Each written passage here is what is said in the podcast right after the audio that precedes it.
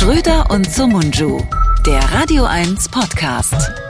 Hallo, liebe Gemeinde, liebe Freundinnen und Freunde, herzlich willkommen zu einer neuen Ausgabe von Schröder und Sumunju, eurem Lieblingspodcast bei Radio 1, mit meinem Lieblingskollegen Serda.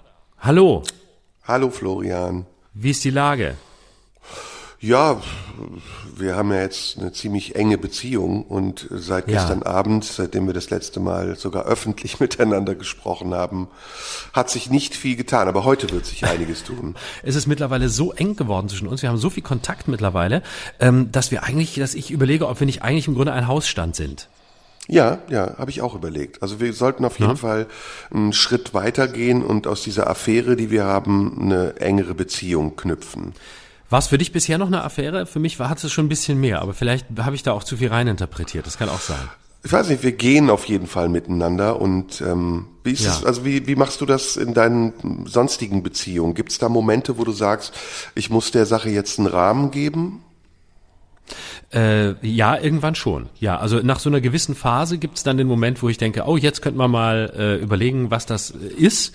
Aber ähm, meistens habe ich es auch immer ein bisschen rausgezögert. Wobei, nee, ich muss überlegen. Es gab, war ganz unterschiedlich. Manchmal konnte ich es gar nicht erwarten, dem einen Rahmen zu geben.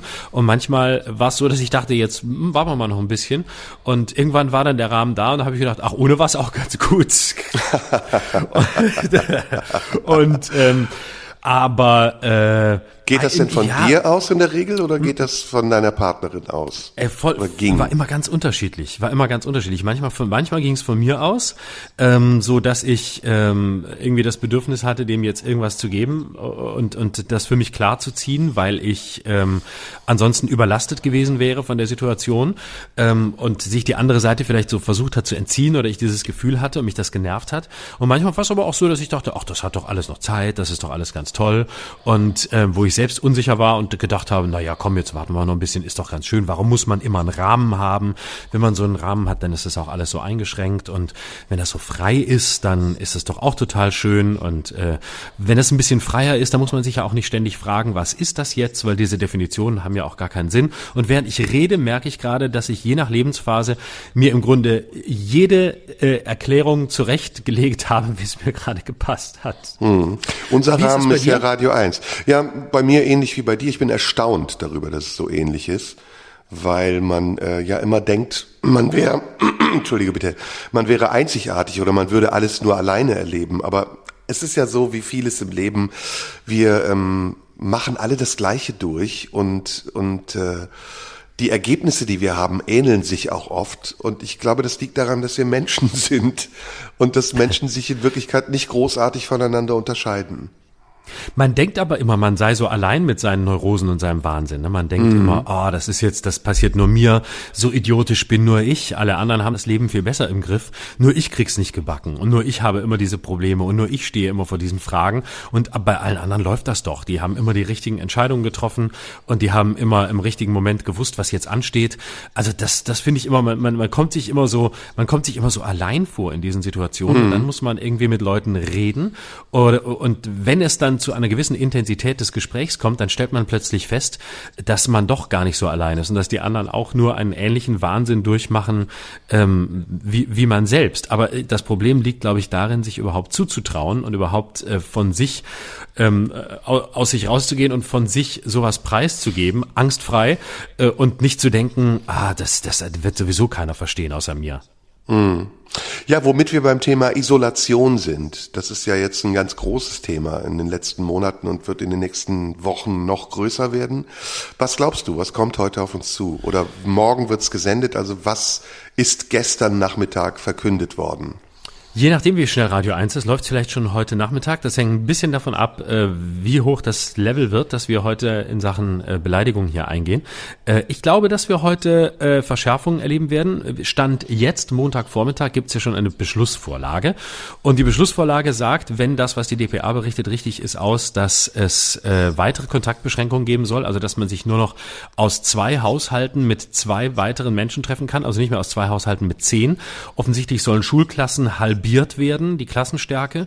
Alle sollen Mundschutz tragen ab der ersten Klasse die ganze Zeit überall auf dem Schulgelände, also Lehrer und Schüler auch draußen, äh, sollen nicht mehr essen, nicht mehr trinken, in kein Brötchen mehr beißen. Das ist wirklich wichtig. Also gerade sowas wie Ernährung, äh, Zunahme von äh, Lebensmitteln äh, und so wird überschätzt. Essen, trinken muss nicht mehr sein. Ist ja auch eine Konvention in meinen Augen. Es wird Zeit, dass Kinder sich mal dran gewöhnen, dass man auch ähm, Getränke und ähm, Nahrungsaufnahme frei leben kann. Das wäre einfach wichtig. Ähm, gerade auch wenn man so eine Karriere als Astronaut anstrebt oder so oder Astronautin. Das ist sicher eine gute Lektion. Nein, also das, das ist geplant, habe ich gelesen. Und dann habe ich äh, gelesen, dass, ähm, was war noch? Äh, ich glaube, genau, aber auf jeden Fall massive Kontaktbeschränkungen und das Ganze bis, bis Weihnachten ist, äh, ist Stand jetzt am Montagvormittag der Plan und so ähnlich wird es wahrscheinlich auch kommen. Und dann soll man sich mit noch, noch weniger Leuten treffen und noch, noch weniger Kontakte haben. Und, äh, boah, Aber deine, deine Ironie, deine Ironie ähm, bedeutet, dass du das nicht nachvollziehen kannst. Äh, doch, ich kann viel, vieles schon nachvollziehen. Ich fand jetzt, ich fand nur dieses, äh, ich habe das nur, wo war das? Irgendwo habe ich das heute Morgen gehört von irgendeiner, ich glaube Gewerkschaft er Erziehung und Wissenschaft, war das glaube ich irgendeine, irgendeine Gesprächspartnerin, die sagte, na ja, aber irgendwann müssen die Kinder ja nochmal in ein Brötchen beißen können. Und als ich das hörte, da ist mir sofort die Pointe eingefallen, warum Essen und Trinken wird doch überschätzt. Lass uns doch mal die Kinder gleich dran gewöhnen, dass, dass, dass es nichts mehr zu essen und zu trinken gibt. Nein, es wird dann einfach, es wird im, im, in der Schule genauso sein wie in den ICEs. Du darfst dann essen und trinken, darfst dann kurz die Maske abnehmen. Und wenn du die Maske aber zu lang abnimmst, so wie beispielsweise Norbert Walter Borjans im ICE, dann kommt jemand von der Bildzeitung, der steht dann direkt vor der Schule und fotografiert dich als Kind und postet das. Hier Achim Sieben äh, aus äh, von der Realschule ähm, Hückeswagen hat äh, die Maske abgelassen, obwohl er schon drei Minuten nicht mehr an seinem Brötchen abgebissen hat. Und ich glaube, es wird das, äh, ich glaube, es kommt jetzt die ganz große Stunde der Denunzianten. Und das war ja schon in den letzten Wochen zu beobachten. Die Bildzeitung macht's mit ihren Mitteln und äh, fotografiert Armin Laschet, wenn er eine halbe Sekunde zu lang in, in, in der Maschine sitzt, äh, in der Lufthansa-Maschine und die Maske nicht richtig abhat und sie so halb vom Gesicht hängt. Ähm, und äh, mit, mit Walter Borjans das Gleiche. Und wir die Guten, die wir uns immer an die Regeln halten, machen das natürlich auch. Und jetzt kommt die ganz große Stunde. Jetzt wird die Polizei gerufen. Wenn, wenn keine Ahnung, da sitzt jemand zu Hause, guckt irgendwie YouPorn, da sind mehrere beteiligt am Porno und schon wird die Polizei gerufen und man sagt, da drüben ist eine Gruppensexparty, dabei war es am Ende nur YouPorn. Ich glaube, jetzt kommt die Stunde der Denunzianten und die ist ja sowieso schon länger da. Das ist die Situation, in der viele glauben, jetzt kann man hier mal richtig, jetzt, jetzt kann man mal, jetzt rufe ich aber an. Der, der, der Müller nebenan hat mir schon immer nicht gepasst. Jetzt, jetzt rufe ich die Polizei. Der trifft sich sicher auch mit vier Leuten aus vier Haushalten. Ich glaube, das kommt jetzt noch stärker. Hm. Ja, das ist ein Bund an ähm, Themen, die du da gerade aufgemacht hast und sehe ich auch so. Ähm, das eine ist die Denunzianten, die Denunziationsatmosphäre und die Mentalität, die man jetzt damit provoziert und fördert. Wolltest du was sagen? Du atmest so, als wolltest du da ein, einhaken. Nee, erzähl ruhig weiter, nein. Das zweite ist, ähm, ja, dass man sich immer mehr fragt, also ich frage mich immer mehr, wo soll das aufhören? Okay, also jetzt machen wir dann noch einen Schritt und noch einen Schritt und noch einen Schritt. Äh, und irgendwann wie in Österreich treffen Sie bitte niemanden mehr. Irgendwann wie in Italien gehen Sie auch bitte nicht mehr auf die Straße.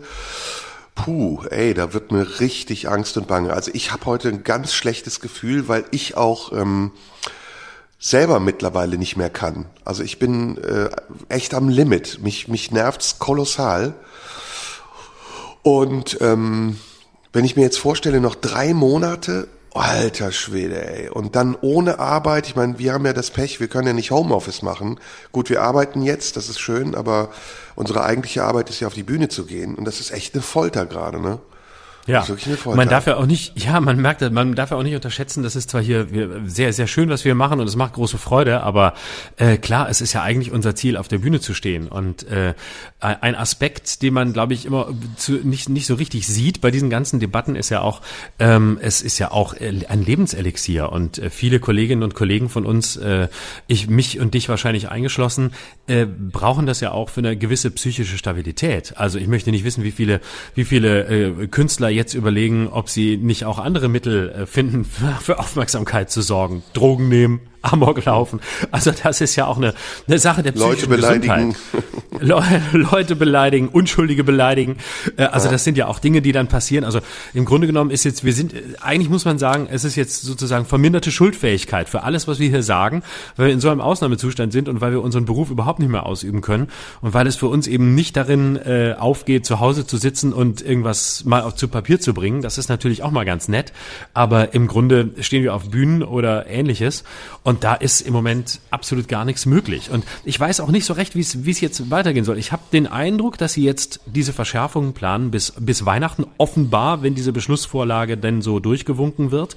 Aber die Stimmen sind ja alle ähnlich. Ähm, ach genau, das hatte ich noch vergessen. Kinder sollen auch nur noch einen festen Freund treffen. Das habe ich gestern Abend in den Tagesthemen gesehen, wie Tobias Hans aus dem Saarland sagte, warum können nicht auch Kinder einfach nur einen festen Freund treffen? Und ich dachte, ja, das ist im Saarland natürlich auch leicht, weil da hast du auch nur einen festen Freund in der Schule, weil es gibt ja sonst gar niemand. Aber einen festen Freund als, als Basis, für, für Kinder, also das ist schon echt heftig.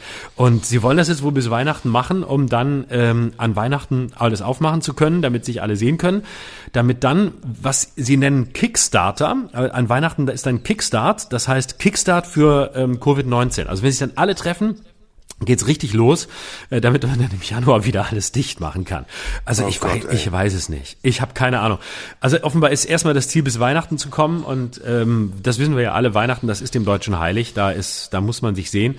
Und ähm, danach im Januar wird's dann äh, irgendwie keine Ahnung. Vielleicht hoffen sie dann auch, dass sie über den Januar kommen, aber das kann ich mir nicht vorstellen, weil Weihnachten wird alles. Werden sie alle aufeinander sitzen. Ja, aber das ist ja auch äh, also man ist ja jetzt schon in so einem Weihnachtsmodus. Und äh, wie soll das dann erst Weihnachten werden? Also äh, ich kenne das, ich feiere ja Weihnachten nicht und ich kenne das nur von meinen deutschen Freunden, dass die alle jammern nach zwei oder drei Tagen, wie anstrengend es ist, mit der Familie zusammen zu sein. Und jetzt kommen wir sozusagen äh, von einem extrem langen Run. Seit Monaten sind wir alle schon zu Hause, die Leute hängen aufeinander, Familien, äh, Paare und was weiß ich was. Und jetzt kommt auch noch Weihnachten, also nochmal drei verschärfte Tage, in denen gar nichts mehr geht. Also ich glaube, Weihnachten wird echt eine Katastrophe dieses Jahr, selbst wenn bis dahin irgendwas gelockert wird, weil Weihnachten selbst ist ja nicht locker. Also was lockert man? Man lockert eigentlich das Weihnachtsfest. Das ist ja. irgendwie absurd. Absolut. Ja. Und dann treffen sich alle. Eben, also das, das ist mir auch so ein Rätsel. Dieses Hinarbeiten auf Weihnachten. Also ja, Weihnachten ist sicher für viele Familien und wichtig eine schöne Zusammenkunft. Ich, will ich ja gar nicht in Frage stellen. Aber ich finde, Weihnachten ist doch das meist überschätzteste Fest. Und egal mit wem du redest, du weißt, 24. okay, macht man. 25. auch noch okay. Im Zweifel, wenn man das Glück hatte, geschiedene Eltern zu haben, dann trifft man am 24. den einen Teil und am 25. den anderen oder spätestens am 26. den anderen Teil. Und dann ist auch der zweite Weihnachtsfeiertag noch gerettet. Aber ansonsten weißt du doch da von allen, dass sie spätestens ab dem zweiten Weihnachtsfeiertag aufeinander sitzen und beten, dass es einfach nur vorbei ist. Und dass ja, und man endlich wieder nach Hause gehen kann und die Leute nicht mehr sehen muss, weil man weiß, so viel hat man sich dann halt doch nicht zu sagen. Ja, und auf der, auf, da gibt's noch was anderes. Ich meine, der liturgische Kalender bestimmt ja jetzt gerade unsere Politik. Und äh, ich dachte immer, wir leben in einem säkularen Staat. Nix. Und deswegen, äh, eigentlich, wenn man sagt, Corona ist gefährlich, kann man ja nicht sagen, das ist nur bis Weihnachten gefährlich.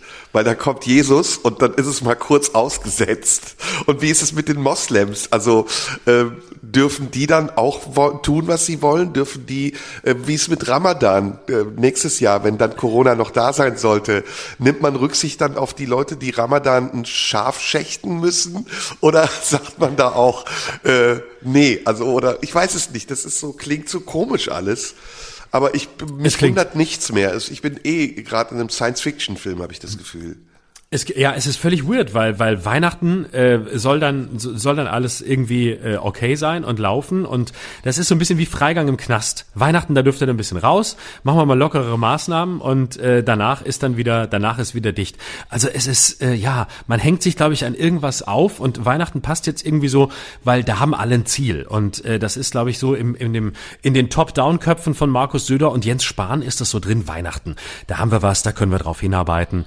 Äh, da haben die Leute Leute was, woran sie sich festhalten können. Das ist ein Ziel. Bis dahin halten sie durch, da können wir die Disziplin hochhalten und äh, dann werden wir sehen, wie es weitergeht. Ich glaube, das ist der, das ist, das ist der Ansatz, die Leute irgendwie bei der bei der Stange zu halten, damit die Disziplin nicht nachlässt. Ähm, und dann dann hat man sowas. Dann gibt's Geschenke und ähm, ja, es ist es ist völlig absurd. Also es ist völlig absurd. Meinst du, es kommt noch so, vermeiden Sie Körperkontakt mit Ihren Kindern? Oder äh, Ja, ja, verzichten Sie auf ja. Sex? Verzichten Sie auf Sex? Das ist gefährlich, da kann man sich bei anstecken. Genau, genau. Aber wir brauchen auf der anderen Seite natürlich auch, wir dürfen nicht vergessen, fürs Bruttoinlandsprodukt brauchen wir natürlich auch Kinder. Und insofern, ähm, äh, da, das darf noch sein. Aber vielleicht, vielleicht nur noch, vielleicht nur noch zur, zur, ähm, äh, zur, zur Fortpflanzung. Ne? Das wäre ja auch, das würde ja auch passen zu einem Land, das sich angeblich säkular nennt, aber am Ende des Tages dann doch alles, was christlich ist, überhochhängt. Wie, was man überhaupt in diesen Tagen merkt. Ne? Also ich muss sagen, ich verstehe in, in einer gewissen Hinsicht die Verschärfung schon, ähm, weil die Infektionszahlen einfach nach wie vor nicht so rückläufig sind, wie sie sein sollten und dass man das Ganze noch drücken muss, ist mir auch klar und ich möchte es mir auch nicht so leicht machen. Ich möchte nicht in der Situation des Politikers sein im Moment und da jetzt die Entscheidungen treffen, die zu treffen sind. Insofern ähm, will ich jetzt gar nicht so tun, als fände ich das alles falsch. Ich weiß die Lösung auch nicht und vielleicht ist es, vielleicht ist es für drei Wochen richtig, aber ähm, ja, es ist, ich bin da echt unentschieden. Aber was auffällt, ist wirklich, dass wir in dieser Corona-Krise doch wieder irgendwie so ein, äh, ja, wir werden wieder so ein richtig so ein so ein äh, nicht säkularer, nicht säkularer Staat. Also der, die Trennung von Kirche und Staat hat ja noch nie wirklich funktioniert. Also gab es ja auch faktisch nie, war ja immer nur nur äh, eine Nebelkerze. Aber jetzt merkt man es in den vergangenen Wochen ganz krass. Ne, Die Kirchen sind auf, äh, die Theater aber nicht. Ähm, und äh, in Gottesdienste darf man gehen, ins Theater nicht, obwohl Gottesdienste nachgewiesene Superspreader-Events sind. Weil da sagt man, ja, da müssen, da können sich die Leute ja treffen und ähm, da müssen sie halt auch hin, weil ihr Glaube und das, da finden sie Trost und so. Und auf der anderen Seite ähm, haben wir dann hier Weihnachten, auch ein christliches Fest, das komplett hochgehalten wird. Also wo ist der säkulare Staat, der wir eigentlich sein wollen? Könnte sein, ne, dass die Kirche dahinter steckt. Also dass auch, Ja. äh, dass wir jetzt erzogen werden, keusch zu sein. Oder dass man sagt, ähm, wenn Sex, dann nur Atergo mit Maske und Gummi. Ähm, also, also irgendwie äh, macht das Sinn. Es kann sein, dass die katholische Kirche hinter dieser ganzen Corona-Geschichte steckt. Corona ist auch irgendwie so ein sehr katholisch klingender Name, finde ich. Ja, total. Ne? Und ich habe Ja. auch das Gefühl, also ich bin jetzt ähm, vor einiger Zeit durch Neukölln und Kreuzberg gefahren. Ähm, da sind auch nicht so viele Polizeikontrollen. Also bei den bei den äh, Nichtchristen denkt man sich, glaube ich, naja, wenn sie wollen, können sie mitmachen, aber wenn nicht, ist auch scheißegal. Oder? Ja, das Das kann ist gut eigentlich sein. ein Glaubenskrieg. Das ist eigentlich ein Glaubenskrieg. Eigentlich, im, im, im tiefsten Innern ja. Im Grunde geht's im, im Grunde geht's genau darum. Aber ähm, Ja, interessant Demut ja, ist auch ein, ne? Demut lernen wir Ja. gerade auch. Also eigentlich alle Werte de, des christlichen Denkens werden uns gerade durch die Hintertür eingeimpft. Genau, genau. Zurück, zurück in eine, zu, zurück in eine Zeit, in der und äh, vor allem, man muss ja auch sehen, äh, die Zeit ist ja eigentlich für die katholische Kirche oder überhaupt für die für die für die christliche Religion sehr anschlussfähig. Ich meine, wir leben in einer Zeit, in der der äh, in der auch ähm, der der der äh, hier der der Galgen wieder wieder steht. Er steht eben nur im Internet. Da muss sich jetzt ein bisschen die katholische Kirche auch ähm, noch den modernen Regeln des Internets äh, anschließen. Der Marktplatz ist heute das Internet. Da wird mal einer gehängt. Also die mittelalterliche Struktur haben wir ja äh, quasi zurückgeholt nur im Online. Und wenn da die katholische Kirche ein bisschen mitmachen könnte, dann äh, wäre das wäre das sicher gar nicht so wäre das gar nicht so schlecht. Der Sündige wird wieder auf dem Marktplatz an den Pranger gestellt im Internet. Ich finde, da könnte die katholische Kirche auch mal ein bisschen bisschen nachlegen, bisschen mehr ins Online-Geschäft einsteigen und dann hätte sie echte Chancen wieder äh, auf der Höhe der Zeit zu sein. Ja, oder so einen katholischen ähm, Lieferservice. Also dass man Essen auch direkt bei der Kirche bestellen kann.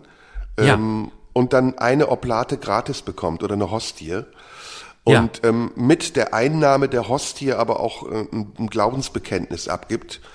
Und ähm, so zwei, zwei Fliegen sozusagen mit einer Klappe schlägt. Also Corona äh, zu verhindern, aber gleichzeitig auch einen Zugang zum Glauben zu finden. Das ist ne? sehr gut. Ich, ich finde ja, man muss, man muss jetzt auch Synergien schaffen und äh, ja. darum, darum geht's mehr denn je. Äh, ja. Äh, da, da ist diese Krise eine, gro eine große Chance. Das würde ja, ich auf jeden Fall auch sagen. Also genau wie man jetzt gerade auch, auch feststellt, ähm, dass es die Chance ist, um das Infektionsschutzgesetz mal eben schnell noch ein bisschen zu verschärfen, soll ja diesen Mittwoch äh, jetzt verabschiedet werden. Ähm, der, der Paragraph 28 und 28a, ähm, der äh, ja weitere Grundrechtseinschränkungen äh, vorsieht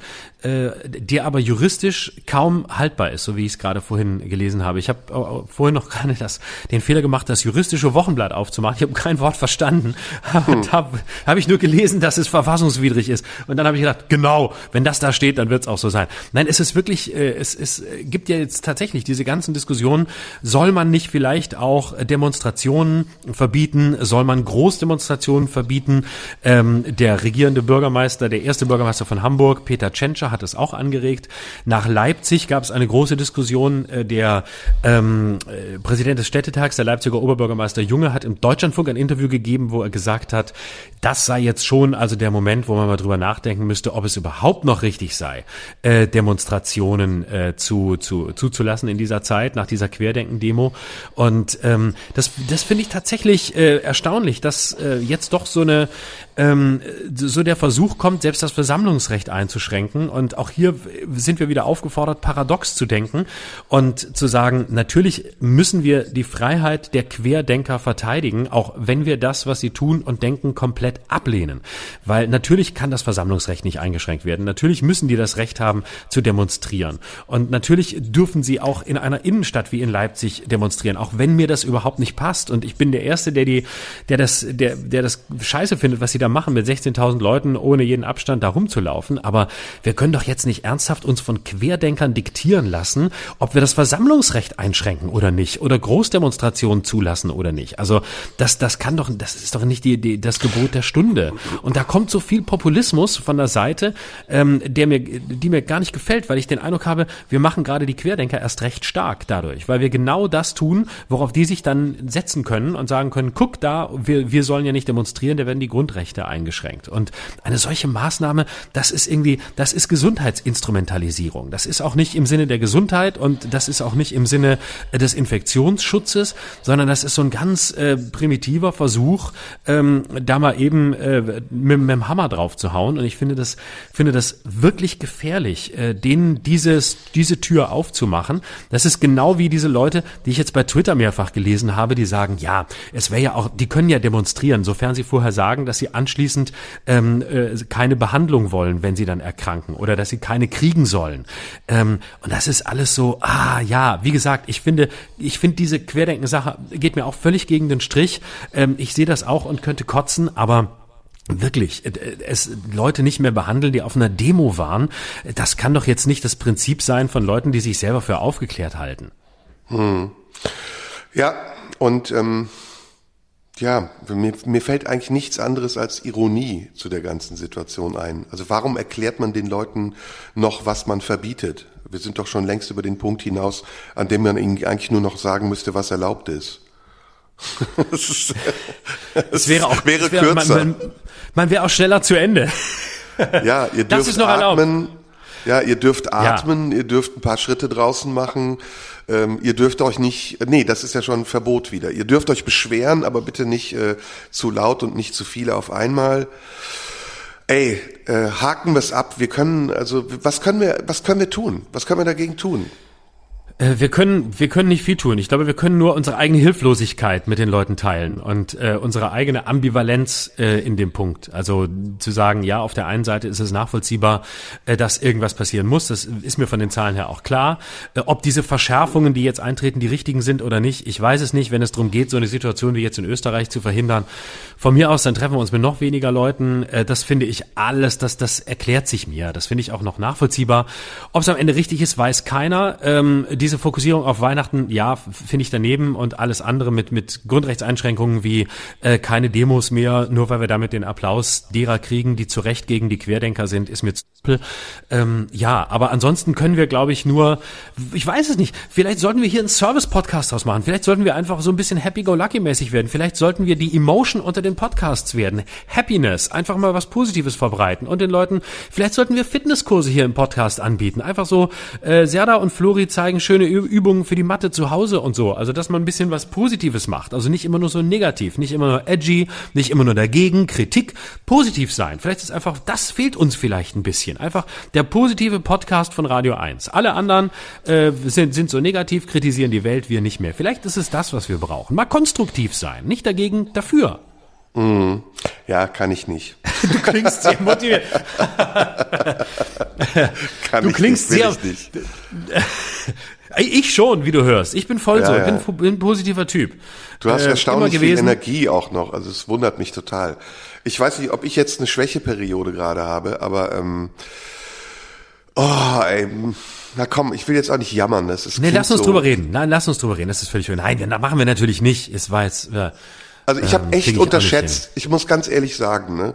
ich habe den Impact unterschätzt, den diese ganze Geschichte auf mich hat. Und ähm, bei der ersten Tourabsage habe ich noch gedacht, naja, komm, ist ein Ausnahmezustand, kriegst du hin. Bei der zweiten Tourabsage, da habe ich schon gedacht, naja, jetzt wird's langsam existenziell. Aber jetzt ist so ein Punkt, wo ich auch merke, wo sich das bei mir nach innen dreht. Also nicht nur die Wut äh, über dieses seltsame, nennen wir es mal Schicksal, sondern auch ähm, die Frage, wie gehe ich mit mir und damit in mir um? Und das fällt mir also wirklich im Moment zunehmend schwerer, weil ähm, da geht's mir bestimmt so wie vielen anderen auch, diese lähmende äh, Ungewissheit und dieses Gefühl, dieses ungute Gefühl, man ist weder über den Berg, noch kann man den Gipfel sehen, noch weiß man, wohin man geht, dass dieses ungute Gefühl sich immer weiter ausbreitet und einen in so einen äh, ganz seltsamen Zustand zwischen Abwarten, Ungeduld, ähm, manchmal Aktionismus, ähm, rationaler Wahrnehmung und emotionaler Überforderung setzt. Und das ist kannst so, du es genauer ja, sagen? Ja, Das ist, ich kann es nur eben punktuell beschreiben. Es ist ja jeden Tag anders. Du wachst ja auf und dann merkst du, okay, heute macht's mir gar nichts aus. Zum Beispiel gestern, ich war spazieren und es war ein wunderschöner Tag und es war fast so, als wäre nichts. Aber dann am Abend äh, habe ich schon gedacht, ah ja, stimmt, sind ja alle Läden zu. Kannst du weder essen gehen noch irgendwie Freunde treffen. Und dann erschlägt das einen. Und ich habe das Gefühl, dass diese Kontraktion und die Expansion dieser beiden Gefühlsmomente, dass die immer ähm, heftiger wird. Also dieses Gummi der Geduld, was sich so zieht, das schnappt dann manchmal in Momenten zusammen und dann peitscht es so, dass es einen richtigen Schmerz verursacht. Und man denkt, oh, Kacke, stimmt. Ist ja immer noch dieser Zustand, in dem wir waren. Und ähm, was ich auch ganz schlimm finde, ist, dass, dass es immer normaler wird. Also dass es auch in meinen ähm, Träumen immer normaler wird, Corona mit einzubauen. Also am Anfang, ich weiß nicht, ob du dich ganz an den Anfang erinnerst, die ersten Wochen, da ist man ja aufgewacht und man dachte, man hätte das geträumt. Also es gäbe das alles gar nicht. Und dann ist die Realität gekommen und man dachte, ah ja, stimmt, da ist ja was. Und äh, es hat lange gedauert, bis sich das auch ins Unterbewusstsein gesetzt hat. Und mittlerweile ist mein Unterbewusstsein eines, das von Corona als Selbstverständlichkeit ausgeht. Und das ist auch, das macht mir totale, ja, Angst nicht, aber ein ungutes Gefühl. Also das heißt, ähm, ist deine Sorge, dass du das Corona quasi die, die oder es ist ja nicht wahrscheinlich weniger die Krankheit als vielmehr die Lebenssituation, die sich damit verbindet. Also Du, die Krankheit ist mir fast wurscht. Also nicht wurscht, Ja, ja. aber? Ja, ja, ja, aber du hast keine, du hast jetzt nicht Angst davor oder so, sondern es ist, wie ich es verstehe, geht es eher um die, um die Lebensrealität, um die Umstände, also um diese, um die Art dieses, dieses permanent kontrollierten, äh, permanent irgendwie eingeschränkten, zurückhaltenden Lebens, äh, dieses, äh, dieses Einigeln, dieses in ja doch, in ja doch sehr engen Grenzen nur sich bewegen können. Das, das ist ja auch so eine, man kommt ja auch in so eine Bewegungsstarre. Also man, man verliert ja, man verliert ja auch so ein bisschen das Bewusstsein für die, für die Größe von Räumen, also für Räu- Räume Räume meine ich jetzt nicht nur zu Hause, sondern rausgehen, äh, sich bewegen, äh, irgendwo hingehen, irgendwo ankommen, Leute sehen, ähm, also so die verschiedenen Räume, in denen man sich bewegt, also soziale Räume auch, soziale Rollen zu spielen, irgendwo stattzufinden, ähm, keine Ahnung, irgendwo hinzugehen, wo Leute sind, mit denen man sich äh, nur mit Smalltalk unterhält, woanders führt man tiefe Gespräche, wieder trifft man sich nur mit Freunden.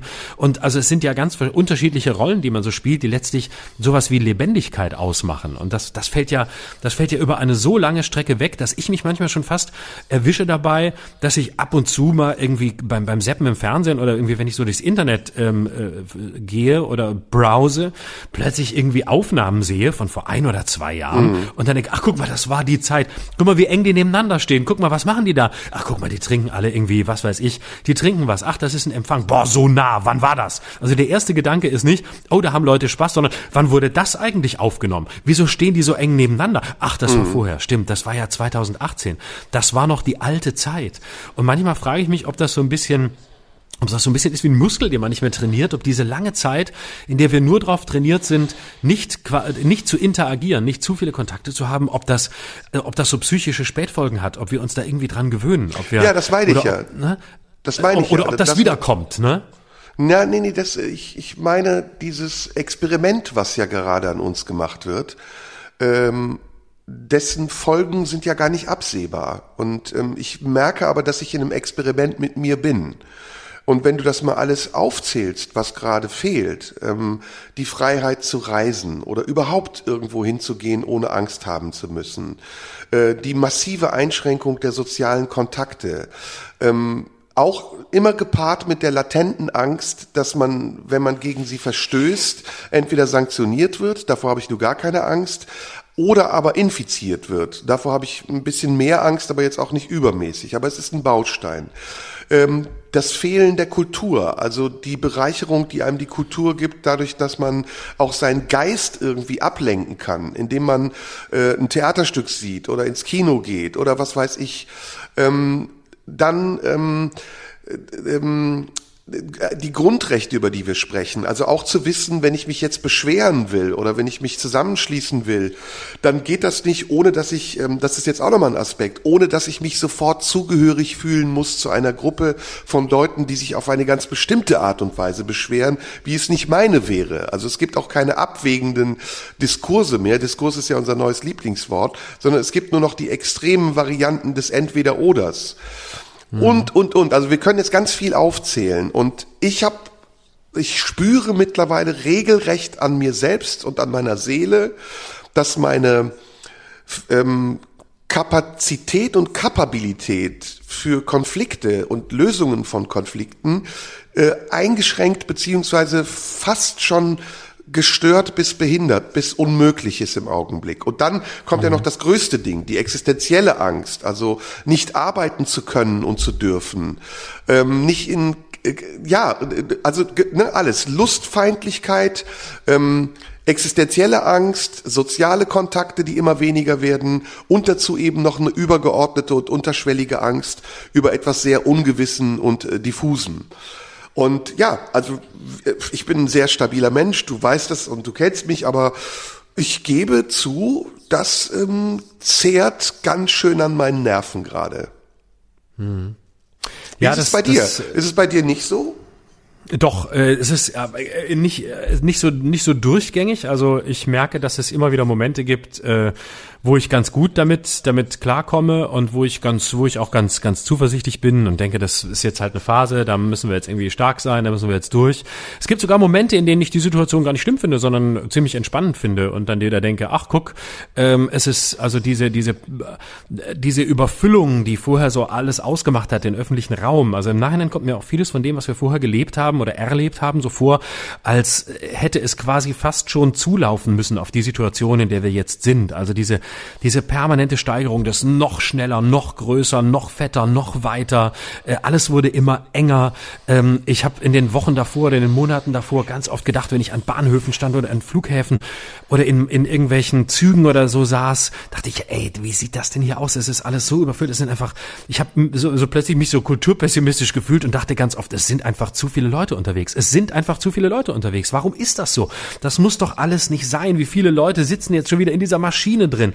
Alles überfüllt, alles irgendwie zu viel und zu, zu groß und zu schnell und, und in einer, in einer Taktung, wie so ein Zug, der auf so eine, auf so eine Wand zurast und so, dass ich ganz oft einfach dachte, boah, irgendwann muss doch hier mal, irgendwann muss doch hier mal jemand auf Pause drücken. Und das waren Gedanken, die ich ganz unabhängig davon hatte, dass Corona kam. Das war sicher so ein paar Monate vorher oder ein paar Wochen vorher.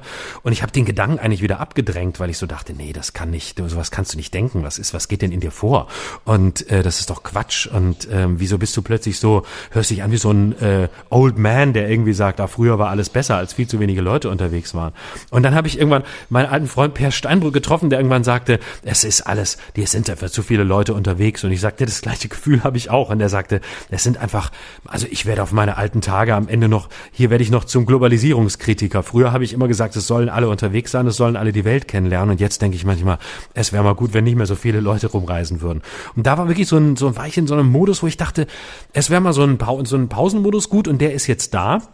Und so denke ich manchmal auch, ja, es ist doch ganz okay, wenn ich mal reisen muss, was selten vorkommt, dann bin ich an irgendeinem Bahnhof oder in einem Zug, der ist fast leer oder in oder so. Und das ist eigentlich auch ganz okay und es ist nicht mehr alles so überladen. Und dann gibt's wieder die Momente, wo ich wo ich wirklich so denke, scheiße, jetzt sitzt du hier und würdest gerne würdest gerne rausgehen, würdest gerne was erleben, äh, kannst niemanden mehr treffen, hast sowieso viel zu viele Leute schon viel zu lange nicht mehr gesehen. Und es ist so isolationshaft und dann fällt mir so die Decke auf den Kopf. Also bei mir ist es so ein Auf und Ab, also es ist so ein so ein ganz schwieriges emotionales äh, Wechselbad der Gefühle.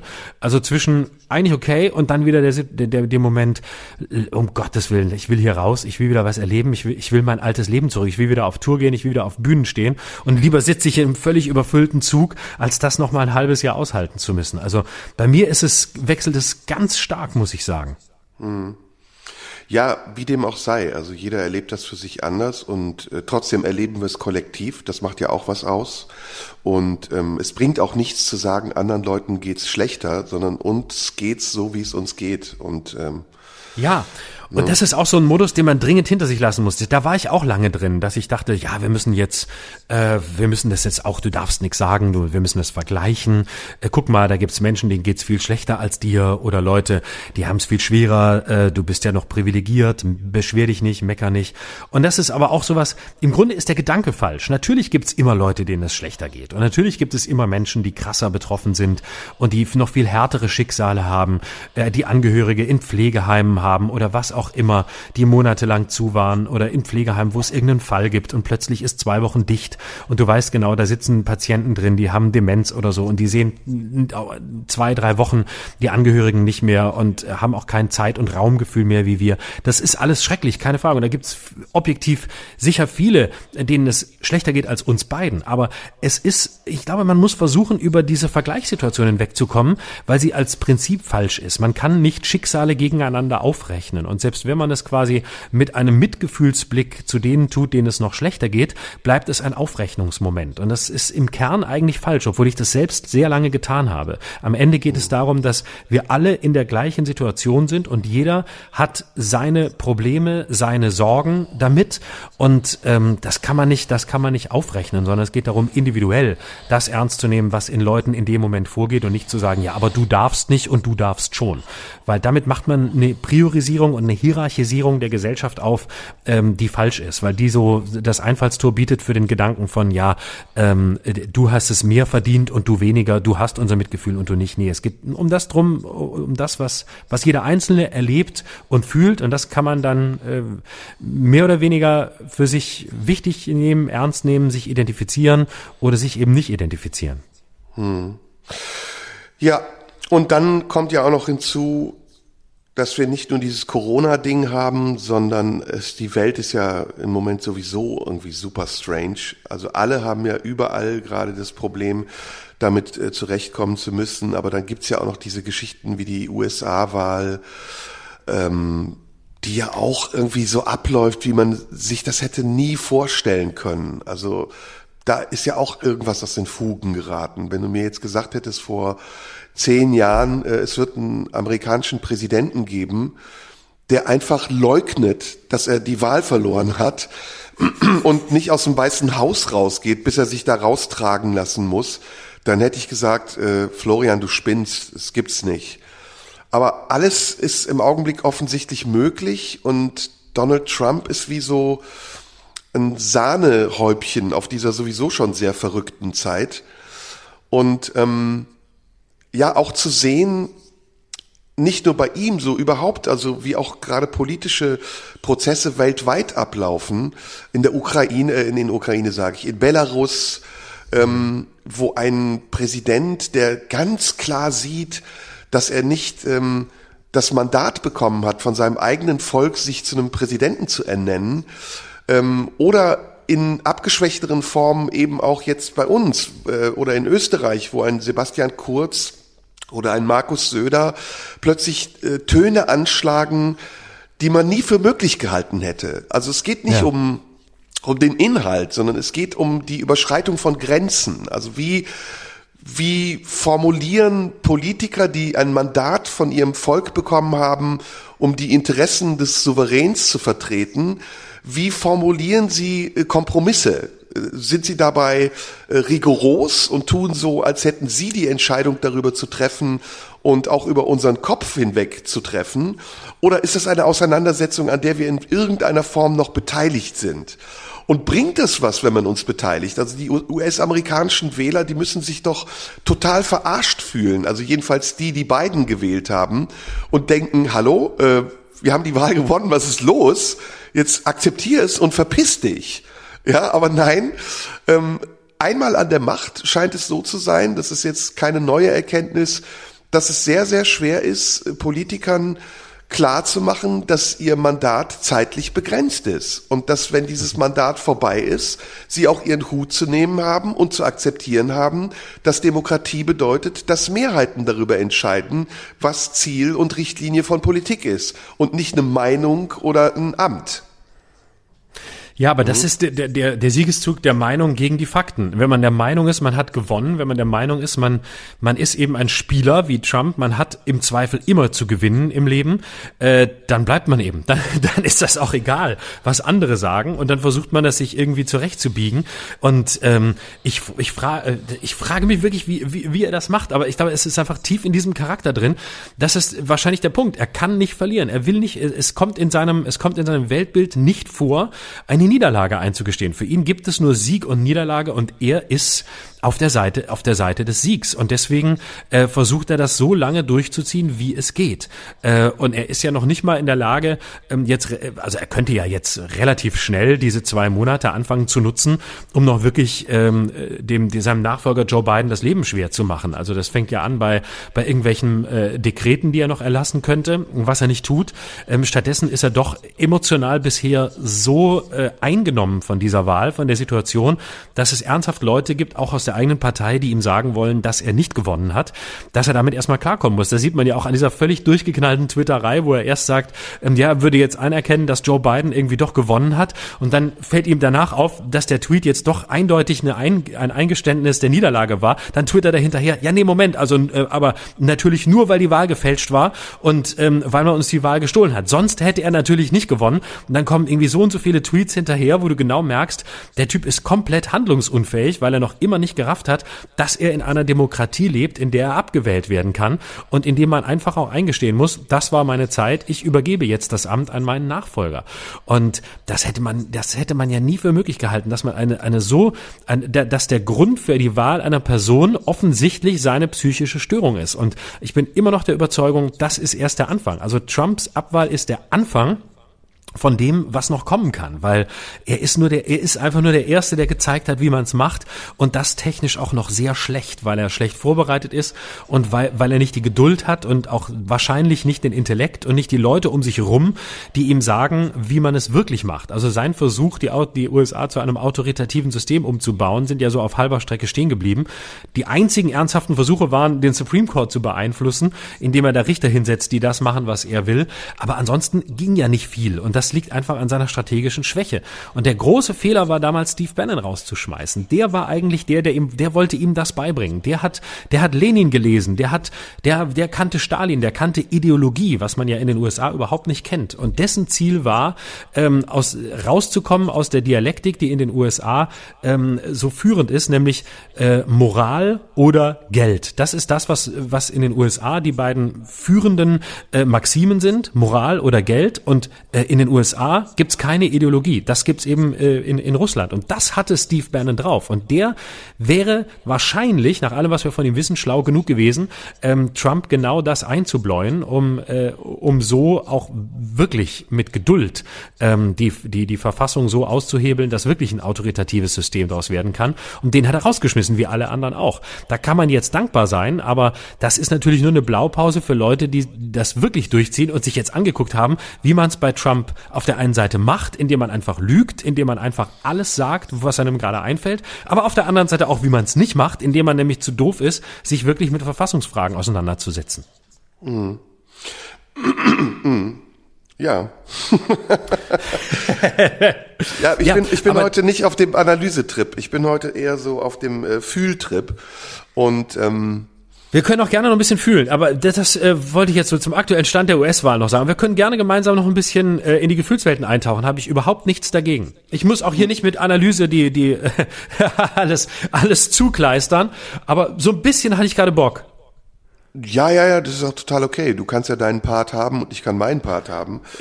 Ja. Ähm, ich habe halt die letzten Tage einfach, ich bin auch übersättigt, ehrlich gesagt. Also ich habe, ich mache gerade auch so ein bisschen Pause von Internet, Fernsehen, Medien, Nachrichten, weil äh, das kommt halt auch noch dazu. Ne? Die, du bist ja nicht nur mit dir selbst äh, musst du umgehen und der Situation ausgeliefert, sondern du musst ja auch noch mit dem umgehen, was um dich herum ist und in dich eindringt. Ja. Und das ist mir zu viel. Also natürlich bin ich ein politischer Mensch und ich verfolge das alles.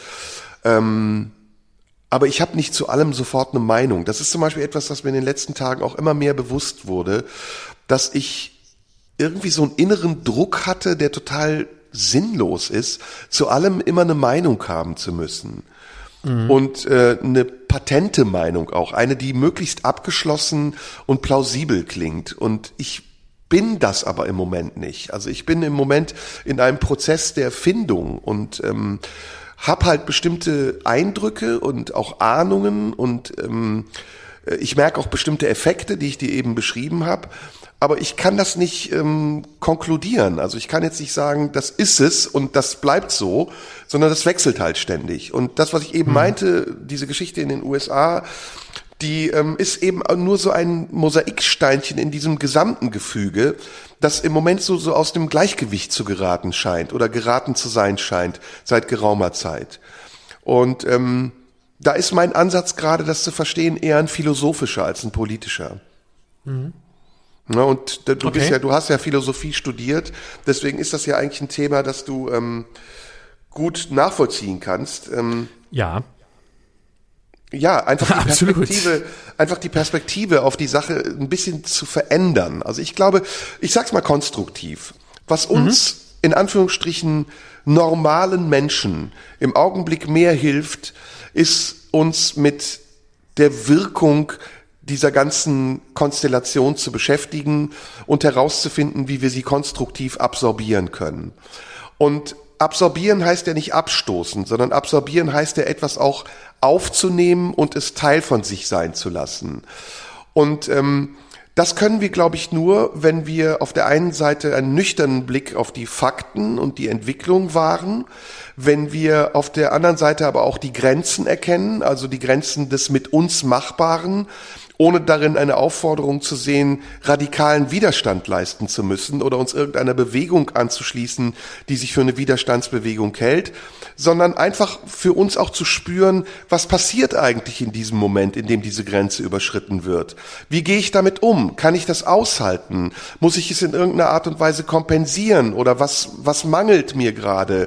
Oder was ist mir vielleicht sogar zu viel? Weil ich glaube, es geht wirklich im Augenblick nicht nur um die Stabilität einer Nation, die sich zusammensetzt aus der Stabilität ihrer Bürger, sondern es geht auch ein, es geht auch um eine Stabilität unserer Gedanken. Und damit meine ich eben nicht dieses Proforma Patente und diesen Selbstbetrug, wenn ich Dinge erkenne und einordne, dann habe ich eine Position, die mir Sicherheit gibt, sondern ich glaube, dass unsere Stabilität im Moment aus der Unsicherheit und aus der Ambivalenz entstehen muss und dass wir diese Unsicherheit und diese Ambivalenz, die Ungewissheit nicht äh, uns lähmen lassen dürfen, sondern dass wir versuchen müssen, sie auszutarieren und ein neues Gleichgewicht darin zu finden.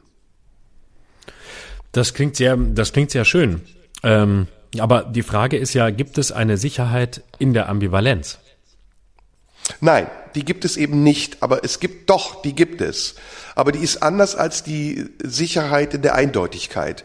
Die Eindeutigkeit mhm. ist ja auch eine Verantwortung, die man abgibt, weil jemand vielleicht einem sagt, es ist richtig oder falsch, was du tust. Und wir merken ja jetzt, dass auch die Politik, der wir Verantwortung für Eindeutigkeit gerne übertragen, diese Eindeutigkeit nicht mehr gewährleisten kann. Auch die Politik ist ambivalent und sagt, wir wissen nicht, ob das, was wir tun, richtig ist, aber wir müssen es tun. Und ich glaube, es gibt einen Weg in diesem ungewissen Bereich, in dieser Grauzone sich zurechtzufinden, aber dieser Weg darf eben nicht sein, einen Gedanken zu finden, den man für plausibel, für besser, für richtig, für schwarz oder für weiß hält, sondern dieser Weg besteht darin, dass man unterschiedliche Gedanken gegeneinander und miteinander abwägen kann und permanent bereit ist, sie auch zu überprüfen. Auf die eigene Richtigkeit, aber auch auf die Richtigkeit für die anderen. Und das ist ein sehr anstrengender Prozess, deswegen wirklich vielleicht auf dich heute, ich hoffe nicht resigniert, aber tatsächlich angestrengt. Und dieser Prozess der findet eben nicht nur in Bezug auf Corona gerade statt, das war das, was ich eben meinte, sondern es scheint eine Labilität in unserer gesamten äh, Bevölkerung, auf der gesamten Welt, politisch sowie gesellschaftlich zu geben, der wir im Moment nicht begegnen können mit adäquaten Mitteln. Und ich komme jetzt nochmal auf die Kirche zu sprechen. Es geht auch um eine Moral. Es geht auch um eine Haltung, die etwas mit, ähm, mit einer übergeordneten Erklärung für unser Menschsein in der Krise zu tun hat. Und da fehlt uns gerade tatsächlich auch eine moralische Instanz, die uns durch diesen Weg leitet. Und ich möchte nicht, dass das die Kirche ist. Ich habe das in unserem aller, aller, allerersten Podcast mal gesagt. Wo ist eigentlich der Papst gerade? Mhm. Ähm, weil ich mir insgeheim doch wünsche, dass es nicht die Kirche, aber irgendeine Instanz gibt, die das filtert, was gerade so ungefiltert in die Atmosphäre geschossen werden kann. Zum Beispiel, ich sag's mal noch banaler, irgendeine Instanz, die irgendwann sagt, so, jetzt schalten wir Donald Trump mal Twitter ab. Oder so, jetzt wird der Begriff Fake News mal festgelegt. Nein, es ist eben kein Fake News. Oder das, was in Amerika ja gerade auch exemplarisch stattfindet innerhalb eines demokratischen Rahmens. Dass man sagt, du kannst noch so oft behaupten, dass die Wahl gefälscht war. Nein, sie ist nicht gefälscht. Wir haben die Stimmen nochmal gezählt. Wir haben die Wahl beobachtet. Es gibt internationale Stimmen, die sagen, das ist regelmäßig und jetzt ist Schluss. Also, ne, also das wünsche ich mir so in meinem Inneren. Aber es gibt keine übergeordnete Instanz, an die ich mich damit richten kann, sondern ich merke, das muss ich für mich selbst entscheiden. Und deswegen ist mein Gefühl gerade, jetzt ist Schluss. Ich lasse mich nicht mehr beeinflussen von den ganzen Nachrichten, den Medien, den Rumors und den Leuten, die meinen, eine Meinung zu haben, sondern ich versuche ein Gleichgewicht zu finden aus dem, was ich empfinde und dem, was ich wahrnehme. Und das ist im Augenblick, dass ich sehe, okay, es geht an die Grenze. Und wenn die Grenzen überschritten werden, muss ich gucken, wie ich damit besser zurechtkomme. Mhm. Aber interessant ist doch, dass du auf der einen Seite ähm, sehr für Ambivalenz wirbst, was ich auch, was ich auch sehr, sehr, was ich sehr unterstütze und was ja ein sehr wichtiger Ansatz ist, nämlich sich zu fragen, wie könnte eine, ähm, ja, ob man es Sicherheit nennt oder äh, anders, aber wie könnte sozusagen eine vorübergehende Sicherheit, ein mindestens ein fester Boden in der Ambivalenz aussehen? Also wie kriegt man quasi äh, Festigkeit on shaky ground, wie man im Englischen sagt, also so auf wackeligem Boden. Ne? Also hey, unsere Gespräche. Sorry, ich, ich, ich gerade habe ich so einen Impuls, dir das zu sagen. Unsere Gespräche werden immer geiler, finde ich. Wir haben so ein bisschen so ähm, missmütig angefangen heute. So, ja, haben wir denn eine Beziehung oder so? Äh, also wir haben schon mittlerweile echt eine geile innere Beziehung, egal wie wir sie nennen wollen.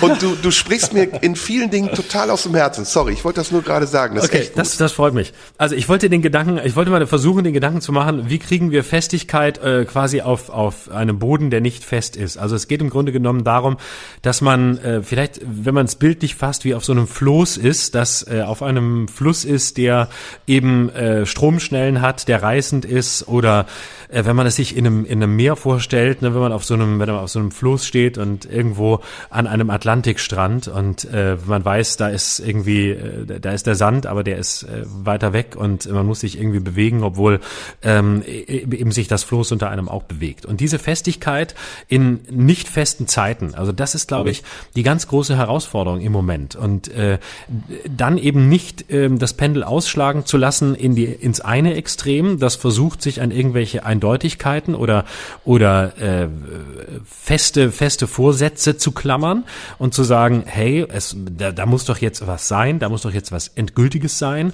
da muss doch jetzt irgendwas sein, woran wir uns festhalten können, was einfach mal so ist. Ähm, auf der anderen Seite wäre das andere Extrem ähm, quasi die Leugnung, also zu sagen, alles, was jetzt hier als äh, äh, als äh, was hier jetzt gesagt wird, muss ja falsch sein. Das wäre quasi äh, der Verschwörungsideologen und Trump-Weg ähm, und falsche Sicherheiten zu errichten, nämlich in der Lüge, in, im Fake, in, in der Erfindung irgendwelcher Wahrheiten, die es auch nicht gibt. Und dazwischen, dazwischen ist der unendlich schwierige Bereich, der ja so eine Art äh, es gibt ja von von äh, äh, Nassim Nicholas Taleb, diesem früheren äh, Wall Street Börsenmakler, der ein tolles Buch geschrieben hat, gibt es den schönen Begriff Antifragilität.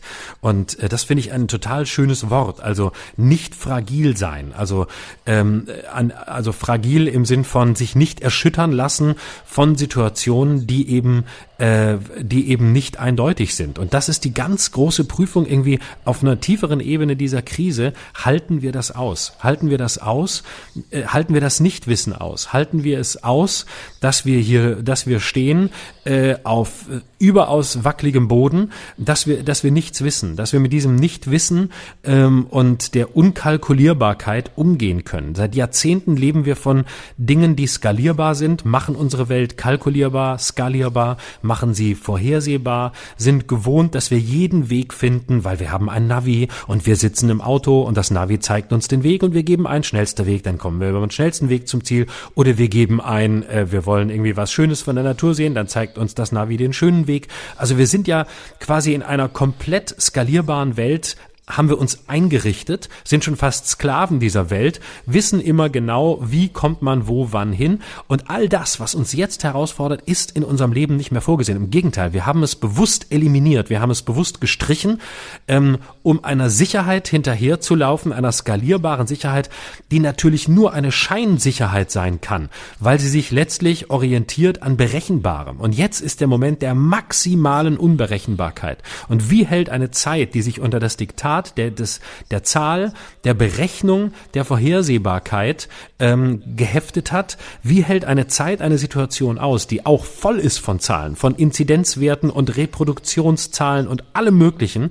Wie hält diese Zeit aus, dass es trotz aller Zahlen keine Sicherheit gibt, dass es trotz aller Zahlen nichts Finales gibt. Und das ist doch die ganz spannende Herausforderung und dass ja. es keine Eindeutigkeit mehr gibt, obwohl uns die Zahlen geblieben sind, die uns jetzt noch mehr ins Ungewisse stürzen als alles vorher.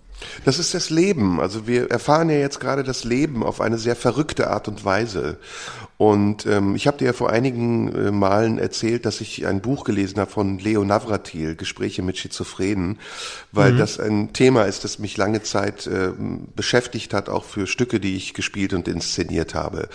Und das Wesen des Verrücktseins ist ja auch, dass man sich innerhalb eines neuen Systems eine Sicherheit baut die trügerisch ist, weil es nicht die Realität ist, sondern in, in den meisten Fällen ein Wahn. Ähm, und trotzdem kann dieser Wahn dem Verrückten Sicherheit geben. Bei uns ist es aber so, dass wir auf einer Zwischenstufe gerade sind. Also wir sind sozusagen in einem zeitweisen Wahn, der um uns herum stattfindet, auch in uns eindringt, aber er ist getränkt auch von Momenten der Realität.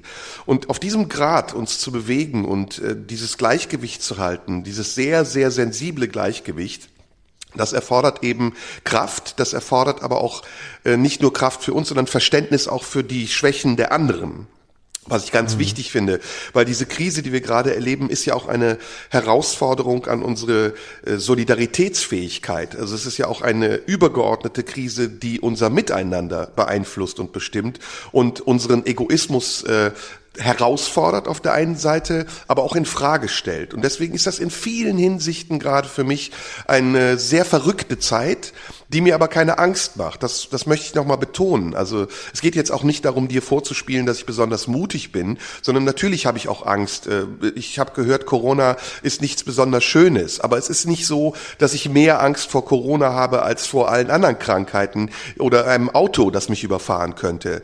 Äh, es ist wie im Flugzeug. Du steigst in ein Flugzeug und irgendwann lernst du in deinem Leben, dich der Angst zu überlassen.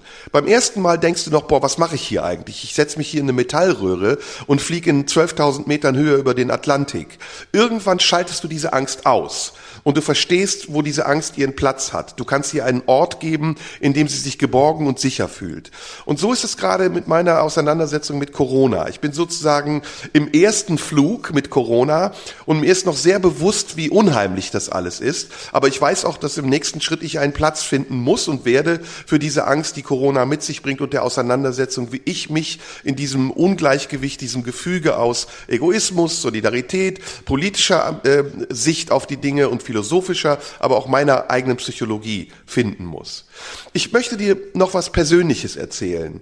Ähm, ich weiß nicht, ob das zu weit geht, wenn ich das hier in diesem Podcast dir erzähle, aber es, es geht, glaube ich, nicht zu weit. Ich habe einen Albtraum, der mich seit Jahren verfolgt, den ich vor einigen Jahren mal hatte und der das eigentlich ganz gut wiedergibt, was ich im Augenblick empfinde, wie ich mich spüre. Ähm, in diesem Albtraum ähm, es geht um eine Trennung, die ich vor etlichen Jahren hatte. Eine sehr schwierige Trennung ähm, in einer, in einer Beziehung, die mir sehr wichtig war. Und in diesem Albtraum gehe ich mit meinem besten Freund durch die Innenstadt meiner Heimatstadt und alles wirkt sehr apokalyptisch. Es ist alles sehr zerbombt. Und ich weiß, wir sind in einer Zukunft oder in einer surrealen Zeit. Es ist nicht die Gegenwart, es ist auch nicht die Vergangenheit, es ist aber auch nicht wirklich die Zukunft, sondern es ist so eine komische Zeit, die ich nicht einordnen kann. Und dann gehen wir an einem Auto vorbei, das am Straßenrand steht und vollkommen ausgebrannt ist. Ähm, ich weiß nicht, geht's dir da ähnlich wie mir? Ausgebrannte Autos machen mir Angst. Die finde ich gruselig. Mhm. Also so ein mhm. Autowrack, wo du siehst, da ist irgendein Unglück passiert, da sind Menschen drin verbrannt und du, du meidest das, das Auto anzufassen, geschweige denn dich reinzusetzen. Mhm. Mein Kumpel aber, der hat sich in dieses Auto hineingesetzt und hat gesagt, ey, guck mal, das fährt ja noch geil und hat so gespielt. Und ich habe gesagt, nee, ey, lass das, das ist nicht gut. Und dann hat er angefangen, an Knöpfen rumzudrücken und auf einmal macht es so und ich bin in eine Zeitmaschine geschluckt worden und bin ein halbes Jahr vor dieser Trennung aufgewacht. Also ich habe gemerkt, ich bin genau in derselben Stadt, im selben Ort, aber es ist einfach ein halbes Jahr vor diesem schwerwiegenden Ereignis, das ich kenne. Und ich war total verzweifelt, weil ich dachte, scheiße, ich weiß, was passieren wird und ich, niemand weiß das außer mir und ich muss denen das erzählen. Und bin dann zu meiner Schwester gegangen und habe gesagt, ey, äh, ich weiß, dass ich in, in, einem halben Jahr werde ich ein ganz großes Problem haben. Ich, ich, es wird eine Trennung sein. Und meine Schwester denkt natürlich, ich sei verrückt. Und, und sagt, hä, wie kommst du denn darauf? Und am Ende, lange Rede, kurzer Sinn, suche ich einen Psychiater auf, weil ich denke, okay, der kennt sich ja mit Verrückten aus. Und erzähl dem das und der sagt, ja, ja, ich weiß. Und ich bin total verzweifelt, weil ich weiß, dass er es nicht weiß, aber denkt, dass er mir das Gefühl geben muss, dass ich nicht verrückt bin, damit ich nicht denke, dass ich verrückt bin. Also eine totale Klemme, in die ich gerate mit der Realität, mit der Fiktion, mit dem, was ich über Dinge weiß und der Ungewissheit, mit der ich umgehen muss, um nicht zu nah an mich ranzulassen, dass es mich verängstigen kann. Kannst du diesen Traum, kann, hat er dir was gebracht oder war der jetzt total aus dem Nichts?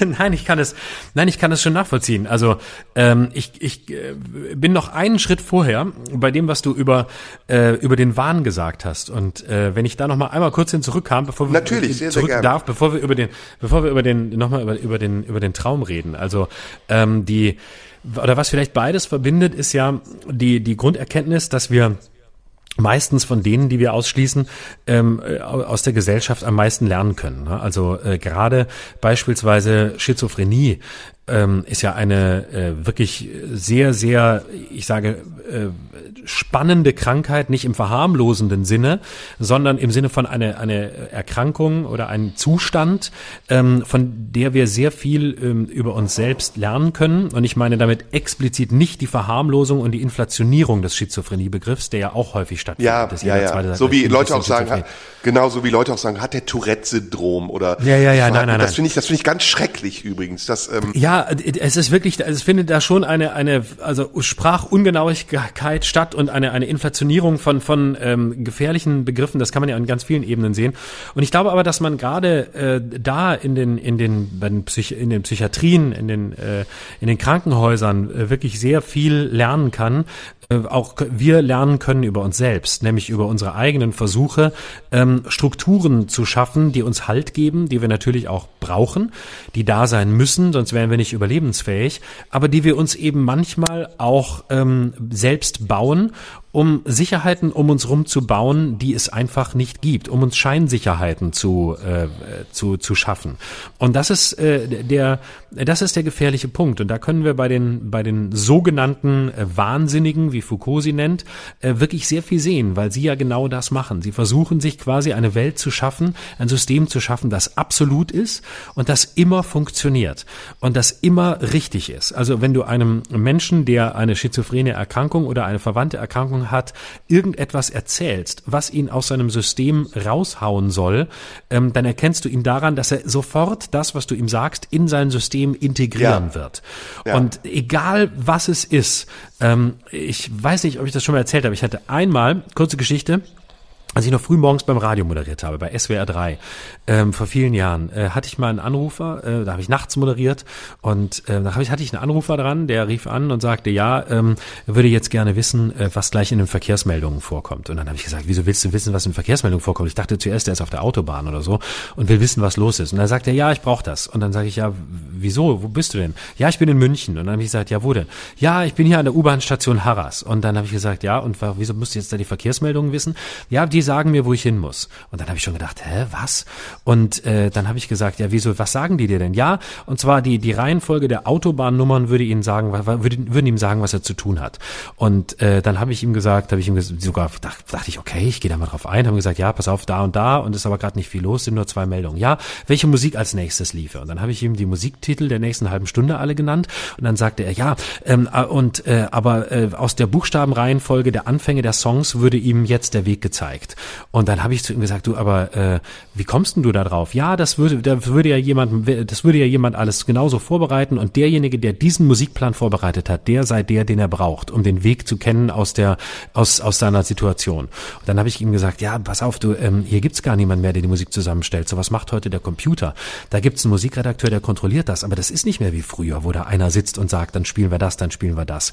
Ähm, und dann, das hat ihn natürlich eigentlich maximal aus seinem System gehauen, aber das hat er sofort einbezogen und hat gesagt, naja, äh, ist ja egal. Auf jeden Fall die Reihenfolge ist die Reihenfolge ist wichtig. Und dann äh, habe ich immer weiter mit dem geredet und es wurde dann immer absurder. Und er hat dann irgendwann erzählt, er sei auf der Flucht und äh, er sei, äh, er, er sei, man hat ja versucht, seine Wohnung zu vergasen und die Russen ließen äh, Gase in seine Wohnung, deshalb sei er unterwegs. Und dann ist er wirklich durch halb München gelaufen. Ich habe irgendwann Google Maps aufgemacht und verfolgt, wo der überall hingelaufen ist. Und ähm, der, der war wirklich komplett in seiner eigenen Welt.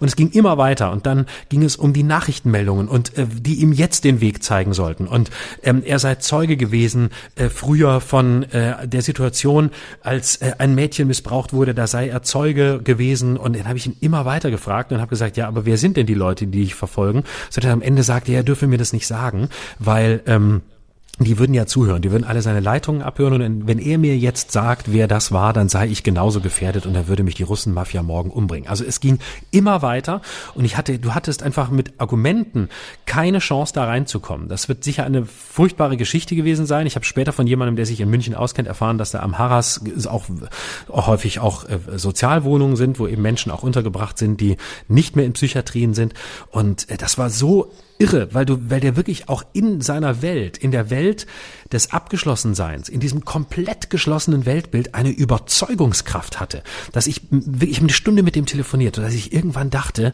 vielleicht hat er recht, vielleicht hat er wirklich recht. Oh, krass. Und ich war ich bin da wirklich nicht anfällig für solche Sachen, aber der hat es geschafft, mich in einen Sog seines Systems reinzuziehen, dass ich wirklich einen Kraftakt brauchte, mir immer wieder klar zu machen, dass das nicht stimmen kann, dass der Typ einfach schwer krank ist, schwer psychisch krank. Ja, und da gibt's eine ganz interessante Sache, die uns beide ähm, verbindet und ähm, ja im Moment auch beschäftigt, glaube ich. Wir sind ja Grenzgänger zwischen der Realität und äh, gewissen Bereichen, die wir Fantasie nennen, aber die im Zweifelsfalle sich auch zu einem Wahn entwickeln können. Ein Wahn ist mhm. ja nichts anderes als eine weiterentwickelte Fantasie. Ähm, wenn ich das mal so simpel sagen kann, ohne den Anspruch mhm. dabei zu stellen, jetzt fachmännisch richtig zu sein.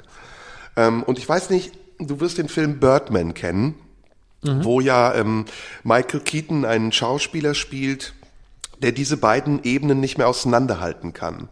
Ja. Ähm, und sozusagen die, äh, die Ebenen verwischt, in der er selbst als Mensch anfängt, mit seiner Imagination in eine Rolle hineinzugehen und die Rolle anfängt, ähm, unabhängig von ihm, in ihm zu wirken. Und das sind ja Dinge, mhm. wenn du Schauspieler bist, äh, gut, du bist nicht Schauspieler, aber du arbeitest äh, schauspielerisch, dann ist mhm. das ja genau der Vorgang, den wir beherrschen. Wir gehen auf die Bühne und das war ja auch selbst in der Rollenprosa unseres Podcasts die Herausforderung für die Zuhörer zu unterscheiden, wann ist er er und wann ist er wer? Wann spielt mhm. er, wann ist er? Und mhm. ähm, das beherrschen wir. Und ich glaube, dass ein Aspekt zum Beispiel auch, der bei mir jedenfalls zu diesem seltsamen Ungleichgewicht führt, der ist, dass der Raum, in dem ich mich mit diesem Anliegen und diesem essentiellen Teil meines Wesens beschäftigen konnte, jetzt verschlossen ist und sich nach innen verlagert hat. Und deswegen für mich auch die Trennungsschärfe zwischen einem geeigneten Ort, den ich benutzen kann, um mich dort auszuleben in der Rolle oder in der Funktion als Schauspieler, und dem Ort, wo es nicht passt, dass diese Trennungsschärfe durcheinander geraten ist. Und ähm, das ist eine große Belastung für jemanden, der davon lebt. Also nicht nur finanziell, sondern auch ideell. Also es ist für mich eine große Belastung, gerade eben dieses Ventil, das die Bühne für mich bedeutet oder das bühnenähnliche Räume für dich, für mich bedeuten, dass dieses Ventil verschlossen ist und der Druck mhm. sozusagen mhm. nach innen gerichtet ist. Also ich implodiere ja. im Moment. Und mhm. um, um jetzt noch mal ein bisschen wegzugehen von dieser psychologisch-philosophischen Ebene, Deswegen ist auch meine ähm, ist auch meine Aufnahmefähigkeit gerade begrenzt, weil ich merke, dass die Dinge, die ich aufnehme und für die ich einen nüchternen Verstand bräuchte, um sie an der richtigen Stelle zu platzieren, ohne dass sie mir schaden, zu viel werden. Also dass sie sozusagen den Druck auch noch verstärken nach innen hin und ich keine Möglichkeit habe, sie nach außen zu kompensieren. Und das ist so das, ähm, das Gesamtbild. Und deswegen, um nochmal jetzt auf die Politik zu kommen, so wie mir, glaube ich, geht es im Moment sehr vielen Menschen. Und was mir besonders leid tut und was mir wichtig ist, heute auch in diesem Podcast zu sagen, ist, dass es Menschen gibt, die eben wirklich leiden und die wirklich psychische Probleme haben, die eine Depression schieben, die im Krankenhaus sind und zu dem Leid, das sie ohnehin noch erfahren, aufgrund ihrer persönlichen Situation und ihres Schicksals, dieses große Leid der Corona Corona-Krise ertragen müssen. Und ich weiß nicht, ja. du wirst Freunde haben, Psychologen, Psychiater, auch ich habe sehr viele Freunde, die in diesem Bereich arbeiten und die sagen mir gerade, es ist eine Zeit der Krisenprävention, weil die Leute ja. hier Schlange stehen. Also ist ja. ne, nicht nur ähm, Lieferando verdient gerade gut Geld, sondern kommen wir zurück zu unserem humorvollen Ansatz. Auch die Psychiater, Psychologen, Therapeuten haben gerade leider eine goldene Zeit aber mhm. eben mit einer Patina, die nicht wertvoll golden ist, sondern die ein bisschen abgestanden golden wirkt. Ja, ja. Also ich, äh, zum einen glaube ich, dass es zu dem ersten Teil des Gedankens gibt es schon einen Zusammenhang zwischen Wahnsinn und äh, und Kunst und zwar nicht im Sinn von äh, definitiv, dass es, äh, na, aber also nicht in dem platten Sinn, wie man es glauben könnte. Äh, die haben auch alle einen Knall, das vielleicht auch, sondern äh, es, es geht um, um was Tieferes, nämlich es geht darum, eine bestimmte eine bestimmte Weltwahrnehmung zu haben. Ja. Also das ist äh, also im Grunde ist das, was ich vorhin geschildert habe von dem offensichtlich wirklich äh, psychisch gestörten Menschen, der damals da in der Sendung angerufen hat, der wahrscheinlich ein Schizophrenie-Patient ist. Vielleicht wird es Psychologen geben, die das genauer definieren können. Vielleicht liege ich Paranoide, ja, paranoide, paranoide genau. Schizophrenie oder Psychose, genau. egal was, ja. Genau. Und äh, das ist, äh, das ist, es ist wichtig, sich mit damit damit zu beschäftigen, weil es uns etwas über uns erzählt, nämlich über die Systeme, die wir natürlich in deutlich weniger pathologischer Form und in deutlich abgeschwächter Form zum Teil aber auch um uns rum bilden. Also ähm, Donald Trump tut das ja genauso. Das ist ja nichts ja. anderes als eine eine ohne der ich möchte ihn überhaupt nicht klassifizieren oder in irgendeiner Form pathologisieren, weil ich das auch immer kritisiere, wenn man ja. Ferndiagnosen stellt. Aber der, die Struktur, die er um sich herum aufbaut, ist die eines schwer psychisch Kranken. Die Struktur. Das heißt nicht, dass er es ist, aber er tut es. Er, er, er findet sich eine Welt und er macht alles, was gegen seine Argumentation spricht, zum Teil seiner Argumentation. Er ist genau wie der Typ, der mich angerufen hat äh, in, in, der Sendung. Er, er sagt etwas, ja, die Wahl ist gefälscht, man hat sie uns gestohlen und dann wird das einfach weiterverfolgt, egal welches Gericht was sagt. Es ist egal. Es wird alles, auch egal wie es widerspricht und wie viele Fakten dagegen sind, ins eigene System integriert. Und ich glaube, der produktive Prozess kann nur sein, dass wir selber uns fragen, inwieweit haben wir diese Anteile in uns selbst, nämlich ähnliche Selbst- oder Welterklärungsversuche, die manchmal auch abgeschlossen sind, die manchmal auch versuchen, ähm, äh, eine Eindeutigkeit herzustellen, eine angebliche Klarheit herzustellen, wo einfach keine Klarheit herzustellen ist. Und dass wir uns genauso abschließen, verpanzern ähm, und äh, nicht öffnen in einem Moment, in dem aber äh, die, die, die Öffnung im unvorhersehbaren Raum die einzige Chance ist, wirklich miteinander in Kontakt zu treten, jenseits von irgendwelchen Reproduktionszahlen ja, und, und, irgendwelchen Inzidenzwerten. Und da möchte ich ähm, auch auf Grundlage der schönen Gedanken, die wir jetzt haben, die uns dazu geführt haben, jedenfalls mich dazu geführt haben, ein etwas hedonistische, hedonistischeres Bild aufzubauen von der Krise. Äh, da möchte ich konstruktiv werden und sagen, dieses Gefühl, dass mit uns ein Experiment gemacht wird, ähm, welches nicht von irgendeiner unsichtbaren Macht ausgeübt wird, wie Bill Gates oder der Politik, sondern dem Schicksal, das ist ja gleichzeitig auch eine Bestandsprobe und Aufnahme unserer Überlebensfähigkeit. Und ich glaube, dass wir diese Krise dann am ehesten und am besten überleben werden, wenn wir sie auch als Teil der Normalität akzeptieren. Und wenn wir sie nicht als Fremdkörper innerhalb unserer ehemaligen Normalität sehen und uns danach sehnen, diese ehemalige Normalität wieder zur richtigen Normalität zu machen, sondern es ist im Augenblick eine Weiterentwicklung der Normalität. Es ist nicht eine Rückentwicklung oder eine Störung oder etwas, was wieder äh, hergestellt werden kann, sondern es wird nach dieser Krise auch eine neue Normalität geben. Und unsere Aufgabe ist es, diese neue Normalität in uns auch zu bauen und mit uns zu bauen. Und das finde ich gerade sehr spannend. Also und dafür ist es ganz wichtig, äh, auch dieses Gespräch zu führen. Dafür ist es ganz wichtig, auch dieses Gespräch öffentlich zu führen und zu zeigen, welche Gedankengänge wir haben und brauchen, um zu dieser Erkenntnis zu kommen. Denn ich glaube, das gibt es zu wenig im Moment. Ich glaube, wir mhm. reden viel zu viel über Zahlen, wir reden viel zu ja. viel über Ängste, wir reden viel zu viel über Maßnahmen und Vorsorge. Aber was wir zu wenig tun, ist, dass wir über unsere Befindlichkeiten sprechen, dass wir über unsere Empfindungen sowohl von uns selbst, auch über die Empfindungen über die anderen nachdenken und sie austauschen und vielleicht sogar auf Entfernung, so wie wir das jetzt auch tun, verbinden, um daraus eine neue Kraft zu schöpfen, die wir ganz, ganz, ganz dringend brauchen, weil ich glaube, dass große Herausforderungen auf uns zukommen. Und das sage ich jetzt nicht apokalyptisch, das sage ich jetzt auch nicht apodiktisch, sondern nach der Krise, die jetzt Corona heißt, werden zahlreiche andere Krisen auf uns zukommen, die andere Namen haben. Finanzkrise, Wirtschaftskrise, Kulturkrise, äh, psychologische Krise, gesellschaftlich-psychologische Krise, individuell-psychologische Krise, also äh, Paarbeziehungen, die vielleicht auseinandergehen werden, äh, Selbstmordraten, die steigen werden, Pflegepersonal, das überfordert ist. Man kann das gar nicht aufzählen. Weltweite Konflikte zwischen Nationen, die plötzlich um Ressourcen kämpfen, weil sie in materielle Not geraten sind, Abwanderungs-, Zuwanderungsbewegungen, all das ist sehr, sehr groß und vielleicht ein bisschen viel gesagt, aber das wird, glaube ich, auf uns zukommen. Und dafür ist jetzt die Zeit. Darauf müssen wir uns jetzt vorbereiten.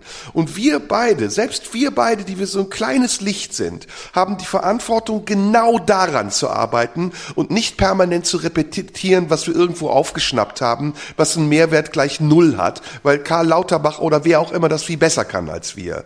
Wir sind keine Kasper, die irgendwelche Phrasen wiederholen müssen, sondern wir sind freidenkende Geister, die sich die Freiheit auch nehmen sollten, in jegliche Richtung zu gehen.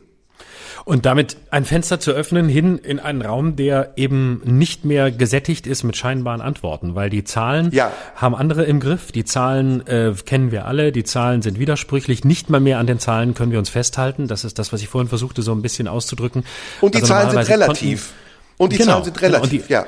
Und es sind Zahlen, die sich widersprechen. Wir haben eine, wir haben eine Reproduktionszahl, die unter 1,0 liegt und trotzdem werden, äh, werden wahrscheinlich Maßnahmen verschärft. Wir haben trotzdem so und so viele äh, Infizierte. Wir sind nicht bei den 50 und äh, unter den 50 von 100.000. Also 1000 Zahlen.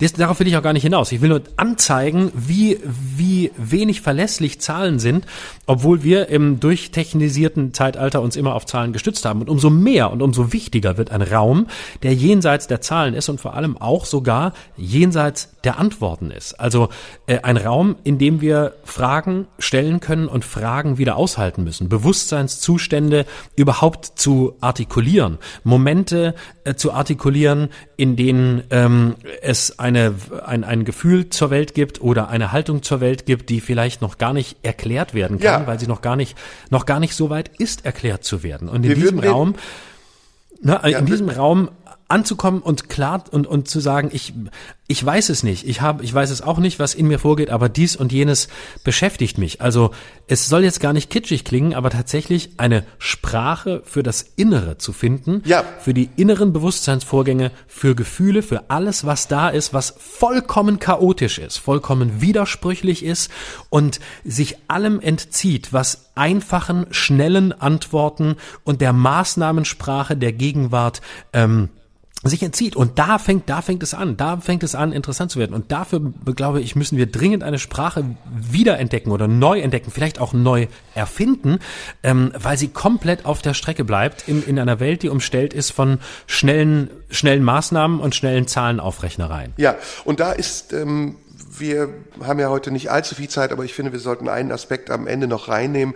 Da ist noch etwas anderes, was mich auch sehr wütend macht im Augenblick und was ich auch noch als Aufgabe für uns sehe und Herausforderung zugleich, nämlich ähm, diese Auseinandersetzung, die wir jetzt führen, über, über die Konstitution unserer Gesellschaft, aber auch über unsere Konstitution als Teil dieser Gesellschaft in der Bewältigung der Krise. Das ist ein großer Themenkomplex, den man global betrachten kann, den man auch lokal betrachten kann, der für sich Sinn macht und in der Erkenntnis mündet, wir müssen versuchen, für uns eine innere Normalität zu entwickeln, die auch in Kauf nimmt, dass bestimmte Dinge verrückt sind oder aus den Fugen geraten sind und so eine neue Konstellation ergeben können, die für sich Sinn macht. Ja, das glaube ich, da sind wir uns einig.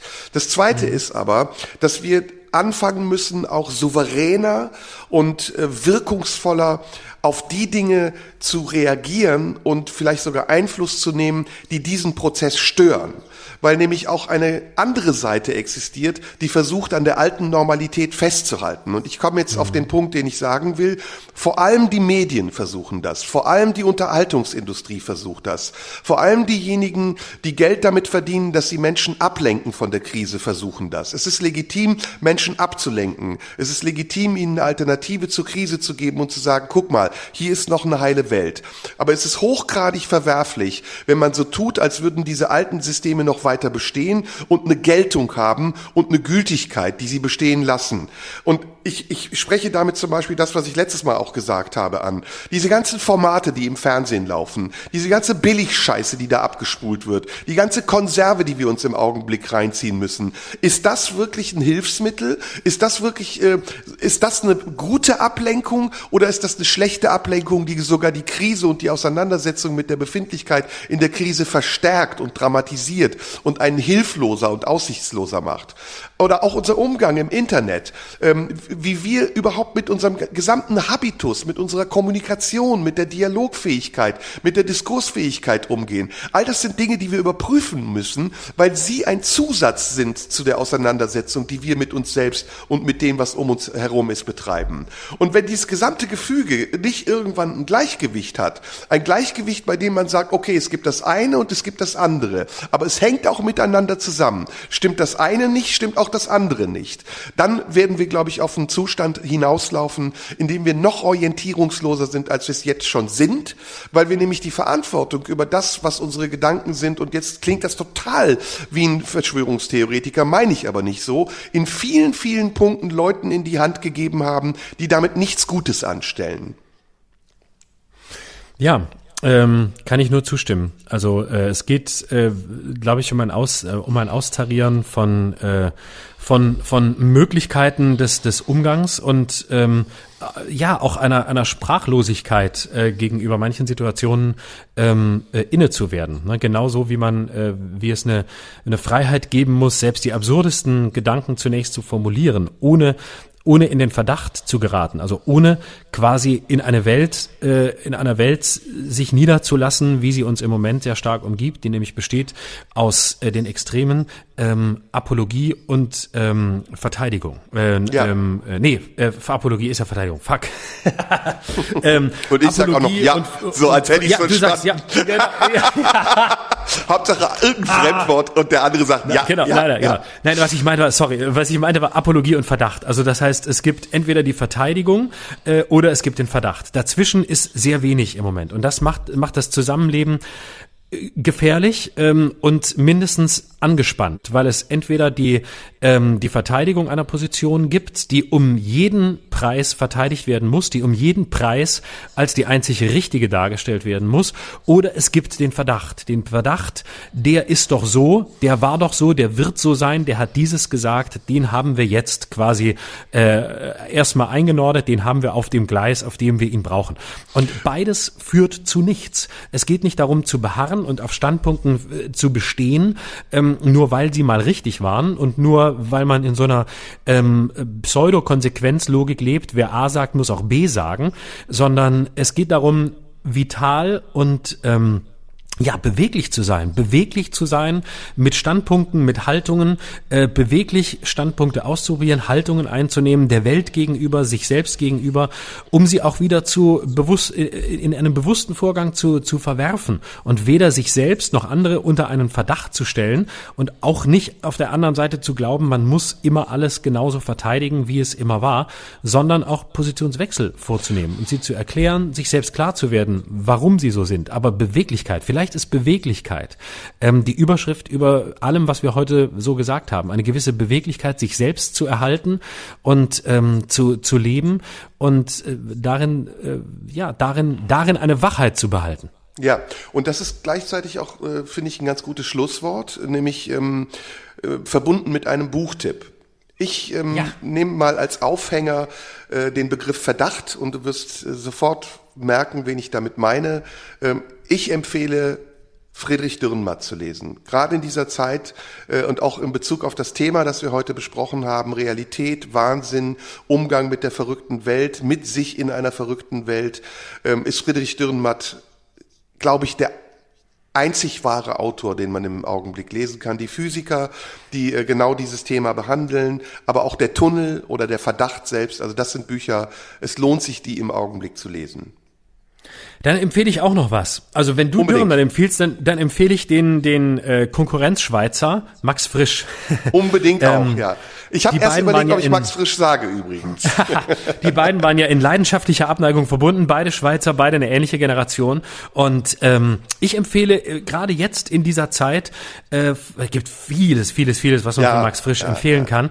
Aber äh, gerade in dieser Zeit, mein Name sei Gantenbein, äh, in dem der sehr schöne Satz steht, äh, ich probiere Geschichten an wie Kleider, ähm, den ich sehr schön finde, programmatischer Satz von Max Frisch. Und ein, ein wunderschönes Buch, weil er im Grunde immer wieder durchspielt, dass sich einzelne Geschichten wiederholen, verändern, dass kleine Konstellationen innerhalb einer Geschichte, innerhalb einer Begegnung von Menschen verändert werden und sich damit ähm, etwas Kleines verändert, also quasi nur eine, ein, eine kleine Veränderung, ein Scharnier, ein kleiner Hebel wird umgelegt und trotzdem ist die Veränderung anschließend maximal. Sie ist quasi revolutionär, sie ist riesig, aber sie wird nicht durch Gewalt hergestellt, sondern sie wird durch das leichte Verrücken wieder der Begriff des Verrückten, das leichte Verrücken des Zustands hergestellt und es entstehen andere Geschichten daraus und es, stehen, es entstehen neue Konstellationen daraus. Ein wunderbares Buch, um, um die eigene Fantasiefähigkeit ähm, äh, lebendig zu halten. Mein Name Super. ist Ergantenbein von Max Frisch. Super Tipp. Und wir beenden den heutigen Podcast vielleicht mit einem Ausblick auf den nächsten. Ähm, es ist zwar kein Schweizer, aber es spielt in der Schweiz. Wir beide lesen nochmal den Zauberberg von Thomas Mann und ja. äh, reden dann beim nächsten Mal ausführlich über den Zauberberg. Ist das ein Angebot? Wunderbar, so machen wir das. Sehr schönes so Ende. Florian, vielen ja. Dank für dieses äh, wirklich tolle Gespräch, sehr anregend, sehr tiefgehend und kurzweilig, wie ich finde. Darf ich das so als so Eigenlob sagen? Ja, ne? ja, absolut, natürlich. Solange du nur dich selbst dabei meinst und äh, Na, ich sag immer zu dir, also ich sag's ja immer zu dir, meine aber mich. Genau, das ist, das ist doch dein altes Geschäftsprinzip. Woher kenne ich das seit vielen Jahren? Möchte Lieber, ich danke kaufen? dir ganz herzlich. Ja. Äh, hallo, hallo, haben Sie Taxi bestellt? Ähm, ich danke dir. Ja, ich so, danke dir auch. Ich bestelle mir jetzt ein Taxi. Ich bestelle mir jetzt ein Taxi, weil ich gerne hören möchte, wie der Freenow-Fahrer sagt, hallo, haben Sie Taxi bestellt? Ja, wo sind genau. Sie? Ich bin noch, ich bin noch nicht da. Ich, kommen Sie runter? Ja, ich komme runter. Sie sind nicht unten. Nein, ich komme ja auch erst. Warum sind Sie nicht da? Ja, weil ich noch nicht da bin. Aber ich warte. Ich weiß, dass Sie warten. Wann kommen Sie? Jetzt. Nein, ich gucke jetzt raus. Sie sind jetzt nicht da. Nein, ich komme ja jetzt erst. Okay, ich fahre ab. Nein, ich fahre mit. Also warum sind Sie nicht da? Wenn Sie mitfahren wollen, müssen Sie da sein. Ja, aber ich bin ja noch nicht da. Ja, aber dann können Sie auch nicht mitfahren. Das weiß ich. Deswegen komme ich ja jetzt. Haben Sie schon mal gesagt. Ja, ich weiß, ich muss noch Schuhe anziehen. Ja, ich habe auch Schuhe. Okay, bis gleich. Ich fahre weg. Florian, super. Äh, wir hören so, uns bevor in sich jemand beschwert, be bevor sich jemand beschwert, das war nicht rassistisch und das war nicht nein, gegen Taxifahrer, das war auch nicht gegen türkische Taxifahrer. Du bist Türke, du kannst es bezeugen. Ja, ja, ja, einfach, ja. Wenn, wenn, man da Taxis bestellt, es sind einfach sehr viele Leute, äh, die anrufen und sagen, hallo, haben Sie Taxi bestellt? Wo sind Sie? Und ich liebe und, das. Ich liebe das sehr. Genau. Aber äh, als guter Deutscher und halbwegs Nazi sollst du wissen, es heißt Taxen und nicht Taxis. Habe ich gesagt, dass ich Taxis bestelle? Scheißegal, du hast auch apologetisch gesagt. Mein Lieber, wir sprechen Finde, in zwei ja, Wochen wieder. Dann darf man auch Taxis sagen. Wer Apologie sagt, darf auch Taxis sagen. So, ich bestelle mir jetzt drei Tax Taxensens. Taxa, so, Taxas. tschüss. Mein Lieber, tschüss, Taxas. mach's gut. Bis dann. Tschüss. Das war Schröder und Sumunju. Der Radio 1 Podcast. Nachschub gibt's in zwei Wochen.